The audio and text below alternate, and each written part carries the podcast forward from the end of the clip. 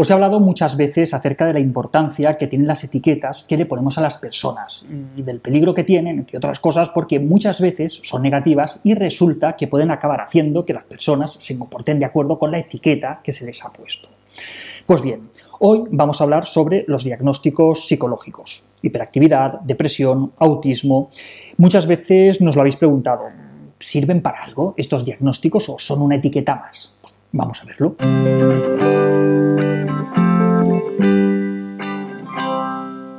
Quienes me conocéis, eh, ya sea personal o profesionalmente, sabéis que me enorgullezco de, ser poco patologizador. ¿Qué quiere decir esto? Pues es lo mismo que decir que soy muy normalizador o poco alarmista. Es decir, que no me gusta describir la conducta de las personas con etiquetas o con nombres de trastornos muy rimbombantes para impresionar a la gente. En vez de eso, pues me gusta poder describir lo que pasa de una forma transparente, llana y de forma que, pueda ser entendido por cualquier persona y que no genere una sensación innecesaria de, alarma. Veamos un ejemplo. Imaginemos que, acude un paciente a consulta con un cuadro de síntomas muy claro. Eh, lleva tiempo muy triste, se le ha ido el apetito, incluso ha perdido peso, le cuesta disfrutar de las cosas que antes le hacían sentir bien, le cuesta dormir por la noche, cualquier profesional especializado en, la evaluación y, el diagnóstico de, trastornos mentales pues, encontrará muy fácil traducir esta sintomatología a la jerga profesional. Podría explicarle al paciente lo que le ocurre de una forma parecida a esto. Eh, usted presenta un, cuadro sintomatológico caracterizado por una marcada disforia, una incipiente anorexia no nerviosa, eh, anedonia, insomnio de conciliación. Está claro que usted padece un trastorno depresivo mayor. A ver, eh, más allá de, lo guay que, queden estas palabras y, de lo mucho que, puedas impresionar a tu paciente, mm, ¿sirve para algo? Mm, desde mi punto de vista, no. O, al menos no para nada bueno.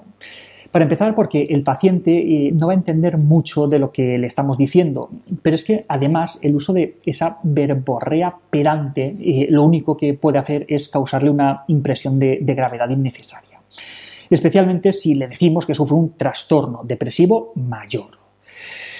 Cuando después de una primera sesión el paciente me pide mi impresión clínica, pues procuro evitar caer en, estos términos y, aunque lo tenga muy claro, en la mayoría de los casos pues evito dar un diagnóstico. En vez de eso le, explico al paciente eh, qué es lo que le pasa y en algunos casos pues también le explico el peligro de las etiquetas y de comportarse de acuerdo con, con esas etiquetas. En este caso que estamos comentando, pues mi diagnóstico, entre comillas, podría ser algo así como, pues mire, usted lleva una temporada en la que es evidente que, que la está pasando bastante mal. Y esto no es raro, teniendo en cuenta eh, todo lo que le ha pasado.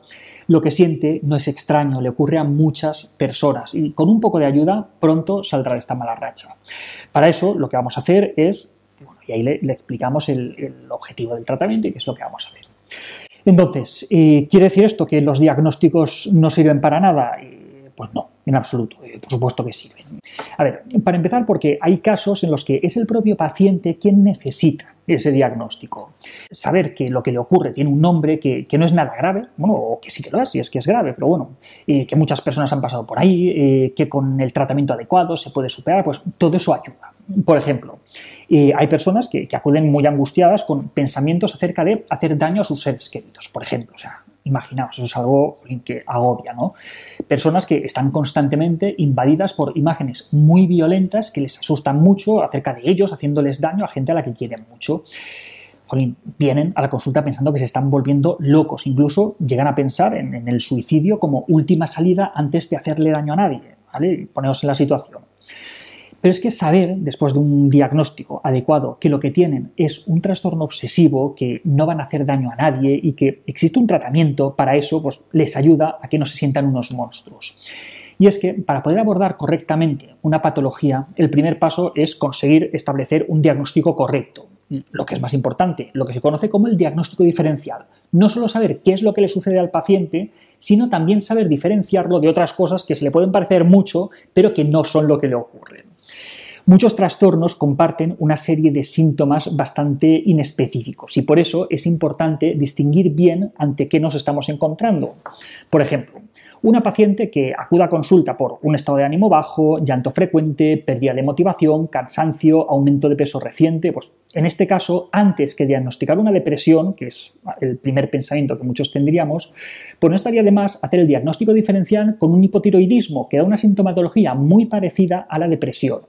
Porque en un caso así, por mucho que intentemos tratar estos síntomas, mientras que no se normalice la función tiroidea, no vamos a conseguir absolutamente nada. Además, los diagnósticos sirven también para movilizar recursos y para orientar el tratamiento. Por ejemplo, niños con TDAH, con trastornos del espectro autista, con altas capacidades. En estos casos, tener un diagnóstico permite, tanto a nivel sanitario como a nivel educativo, poder atender correctamente esas necesidades. Otra función de los diagnósticos es que a la hora de poder comunicarnos con otros profesionales, pues tener una etiqueta diagnóstica facilita mucho la tarea. Pues simplemente con saber el nombre del trastorno o el código diagnóstico, pues ya tenemos claro qué es lo que le pasa al paciente, cuál es el grado aproximado de gravedad, y cuál es el curso probable del trastorno, la sintomatología, si requiere medicación o no, vamos, que es algo que nos ahorra un montón de comunicación redundante. En todo caso, es responsabilidad de, cada profesional comunicarse con su paciente de una forma que a éste le resulte comprensible. Entonces, si no, si no se produce esa comprensión, la información está cayendo en saco roto. El diagnóstico tiene que ayudar al paciente a entender qué es lo que le pasa y le tiene que ayudar a poder normalizar su situación. Si no cumple estos criterios, es que el profesional está fallando y que no está siendo capaz de detectar las necesidades reales del paciente. Y hasta aquí otra píldora de psicología. Si os ha gustado, no olvidéis compartirla. Tenéis muchos más vídeos y artículos en el canal de YouTube y en albertosoler.es. Y en todas las librerías, nuestro libro, Hijos y Padres Felices. La semana que viene más. Un saludo.